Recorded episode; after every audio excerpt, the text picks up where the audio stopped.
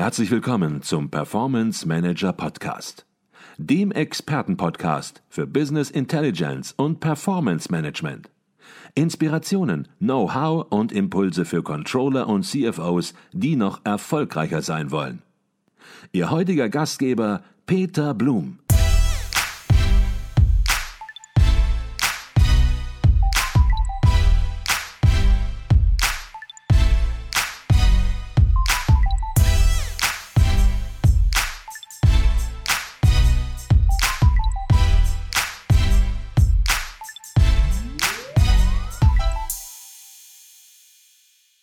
Herzlich willkommen im Performance Manager Podcast. Mein Name ist Peter Blum.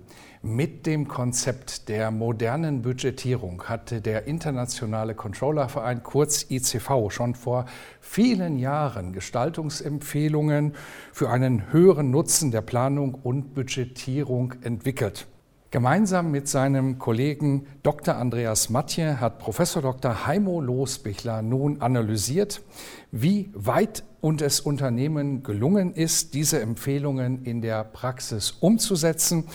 Wie haben sich die Empfehlungen des ICV in der Praxis bewährt? Wie zufrieden sind Unternehmen und welche Verbesserungsmaßnahmen sollen weitergetrieben werden? Über all diese Themen spreche ich heute mit Professor Dr. Heimo Losbichler. Er ist Dekan und Leiter des Studiengangs Controlling, Rechnungswesen und Finanzmanagement an der FH Oberösterreich in Steyr und als Vorstandsvorsitzender des Internationalen Controllervereins regelmäßiger Gast bei uns im Podcast. Doch zunächst erstmal herzlich willkommen heute in der Episode Professor Dr. Heimo Losbichler.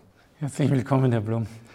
Herr Losbichler, vor über zehn Jahren hat der ICV sich schon mit dem Thema der modernen Budgetierung befasst, beschäftigt. Und was waren damals die Ziele? Was waren damals die Eckpfeiler der Empfehlungen an Unternehmen? Im Endeffekt war es eine Reaktion auf die Finanzkrise und der plötzlichen Unplanbarkeit, wobei die Diskussion, wie wertschöpfend ist Planung wirklich oder wie weit ist eigentlich ein Ballast oder eine Pflichtübung schon Anfang der 2000er Jahre stark gekommen ist, auch das Stichwort Beyond Budgeting. Und wir haben also schon die Probleme der traditionellen Budgetierung gesehen und wollten mit diesem Statement wirklich eine Handreichung für die Praxis geben, wo man zusammenfasst, wo sind die Ansatzpunkte für eine effektivere Budgetierung.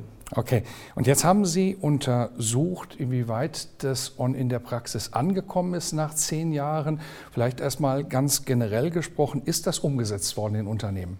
Also wir haben doch in der Studie gesehen, dass viele Unternehmen auf jeden Fall Teile aus diesem Gesamtkonzept der modernen Budgetierung umgesetzt haben, dass Planungstiefen reduziert wurden, dass man sich stärker wirklich auf den Planungsaspekt und weniger auf den Zahlen, das ist das modische Aggregieren von Zahlen und äh, Hochsimulieren konzentriert hat. Und ich denke doch, dass zumindest wenn auch nicht in Reinkultur sehr viel in die Praxis übergegangen ist.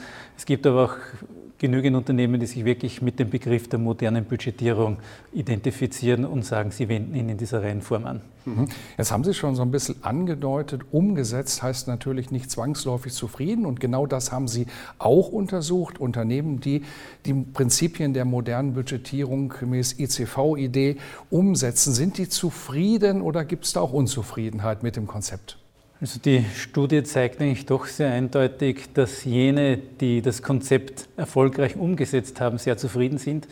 Was natürlich schwieriger ist, ist herauszufinden, ist das Konzept nicht gut oder ist die Umsetzung nicht gut. Das ist, äh, aus den Fragen, die wir gestellt haben, gibt es doch ein, eine sehr überwiegende Zustimmung, dass die Eckpfeiler des Konzeptes logisch und sinnvoll sind und dass in der Umsetzung natürlich immer wieder, wie bei jedem Konzept, auch Hindernisse gibt. Aber die, die es erfolgreich umgesetzt haben, sind eigentlich sehr zufrieden. Das heißt, es lohnt sich, die moderne Budgetierung einzuführen oder ihr zu folgen. Mhm.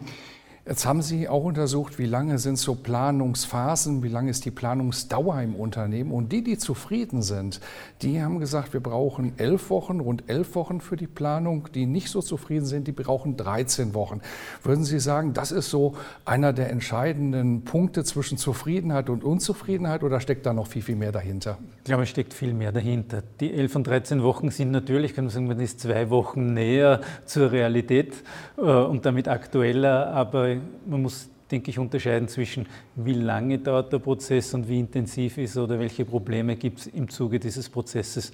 Und da sind die Rückmeldungen doch, dass jene, die die moderne Budgetierung erfolgreich umgesetzt haben, also mit ihr zufrieden sind, viel weniger an Problemen leiden und auch äh, Abstimmungsschleifen, Datenprobleme und, und, und eigentlich in Summe besser gelöst haben. Mhm. Ich war so ein bisschen überrascht, als ich das gesehen habe, dass immer noch so in Planungswochen am Stück gedacht wird. Elf Wochen, 13 Wochen, ist das gut, ist das schlecht, das muss man individuell beurteilen. Aber ist das denn überhaupt noch zeitgemäß? Geht es nicht mehr um ein agiles Controlling heute in sehr volatilen Umfeldern, um permanente Steuern und Nachsteuern? Ist dieses Thema, wir planen einmal und dann ist die Planung abgeschlossen, ist das überhaupt noch am Puls der Zeit aus Ihrer Sicht? Eine sehr schwierige Frage, wo ich jetzt ein wenig ausholen muss. Also ich glaube, dass es sehr, sehr gut ist, sich zumindest einmal im Jahr wirklich grundsätzlich Gedanken zu machen und nicht irgendwie mathematisch hoch zu aggregieren, sondern wirklich über die Zukunft nachzudenken und dann bewusst in der Planung eine Zielsetzung zu formulieren. ich glaube, das ist das Wesen der Planung, zu sagen, ich will, dass es so wird und was tue ich dafür und nicht dieses passive Vorkasten, was könnte denn eigentlich rauskommen. Also das ist, glaube ich, das Wesentliche eigentlich ein Zielbildungsprozess, den man in der Planung erreicht und ohne Ziele wird es nicht gehen. Wie viel Aufwand dafür man reinsteckt in der Planung, kann man natürlich diskutieren haben aber nach wie vor ein Statement, das eigentlich aus den späten 70er, Anfang 80er Jahren ist, wo der Alois Gehlweiler so schön formuliert hat, und ein Spiel im Geiste und auf dem Papier ist stets weniger aufwendig und risikoreich als das Spiel mit Millionenwerten in der Realität selbst. Mhm. Und von dem her denke ich, wenn man diesen Grundgedanken der Planung ernst nimmt, dieses Durchspielen, was könnte kommen, was tue ich, wenn das oder das passiert, wo sind die Unsicherheitsfaktoren, dann lohnt sich Planung auf jeden Fall. Und Sie würden dann noch einen Plan B, C, D haben, wo Sie eigentlich durch die Planung flexibler oder agiler sind, weil Sie vorbereitet sind. Dass Sie danach also mit dem Abschluss der Planung ist schon klar, dass sie eigentlich schon wieder überholt ist, dass sie dann laufend in das Forecasting gehen und das Justieren. Denke, das liegt heute auf der Hand und das wird wahrscheinlich auch Ihre Frage beantworten. Aber das, so einmal dieses wirkliche Mobilisieren, dafür laufen wir, das nehmen wir uns vor, denke ich, ist eine sehr, sehr wertvolle Übung. Das heißt, ich habe das so verstanden, Sie sagen, einmal im Jahr grundsätzlich nachdenken macht durchaus Sinn, vielleicht dafür nicht 13 Wochen benötigen oder 11, sondern viel, viel kürzer. Dann in unterschiedlichen Szenarien denken, was passiert, wenn und wie reagieren wir dann. Aber, und das ist sozusagen dann auch der zweite Teil der Antwort, die Sie gegeben haben, dann aber natürlich agil unterwegs sein und Planung eigentlich zu einem und Umplanung in gewisser Weise, wofür man vielleicht noch vor Jahren auch gesteinigt worden wäre für diesen Begriff, ist dann ein Thema in der heutigen Zeit, um einfach vernünftig führen zu können? Also wir, wir sind jetzt gerade im September und damit in der Planungshochphase. Wir wissen alle nicht, wie die Energiepreise nächstes Jahr sind, wie die Rohstoffpreise sind. Aber wenn ich mir die Frage stelle, wo könnten sie hingehen und was würde ich tun, wenn sie so oder so werden, äh, dann bin ich vorbereitet und dann kann ich genau in diese Umplanung gehen oder schon auf ein vorbereitetes Szenario und Handlungsmuster zurückgreifen und bin bin damit eigentlich schneller in volatilen Zeiten. Mhm. Sie hatten in Ihrer Untersuchung, um darauf zurückzukommen, herausgefunden, dass die Mehrheit der Unternehmen, die zufrieden sind, natürlich das Konzept der modernen Budgetierung weiterentwickeln.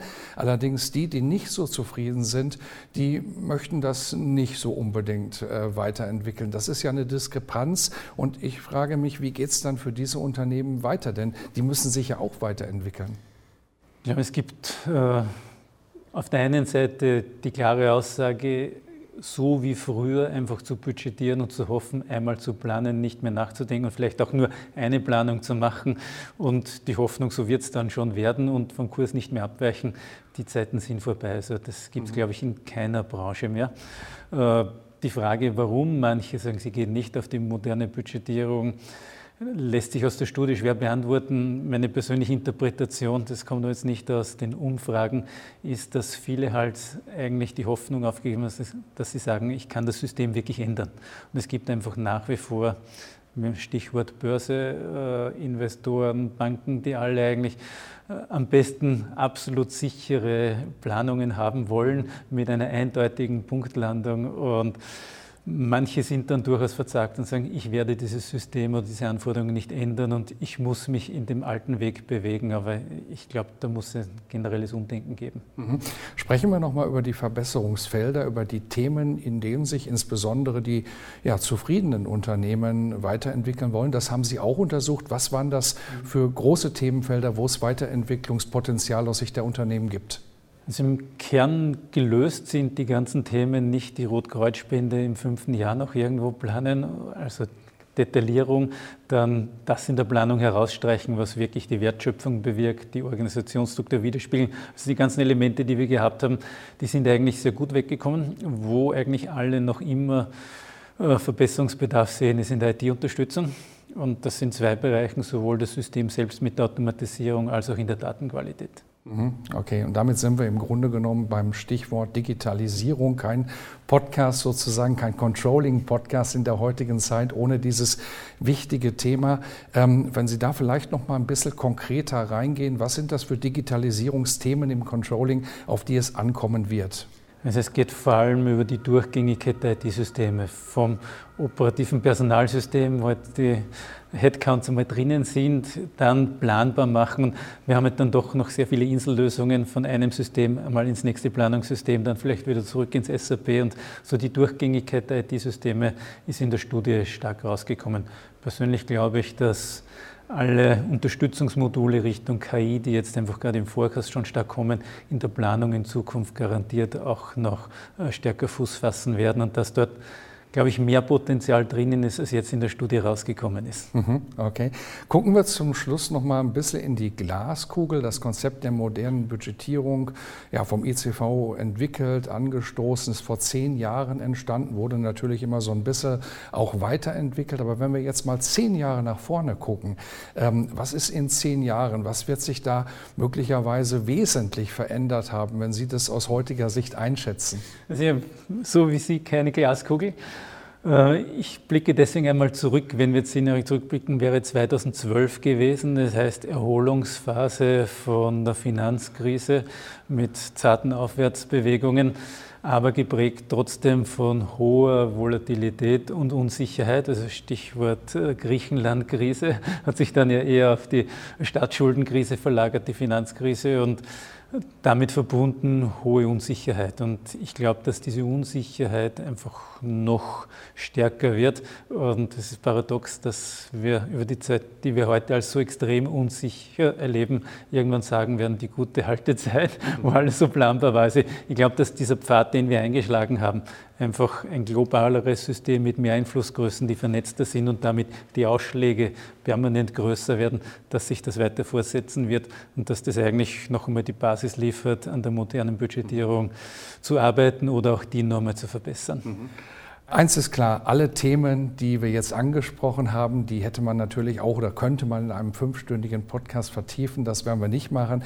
Wir wollten, die, wir wollten Ihre Untersuchungen zur modernen Budgetierung, Ihre empirischen Ergebnisse vorstellen, was die Zukunft bringt. Das werden wir sehen. Wer die Studie nachlesen möchte, der findet sie auch im ja, Controller Magazin. Und wer sich weiterbilden möchte, wer am Ball bleiben will, der findet natürlich im internationalen Controllerverein Sparringspartner, die entsprechend auch dabei unterstützen, die helfen, ganz vorne mit dabei zu sein. In diesem Sinne herzlichen Dank, Herr Professor Dr. Heimo Losbichler, für diesen Podcast. Herr Blum, herzlichen Dank.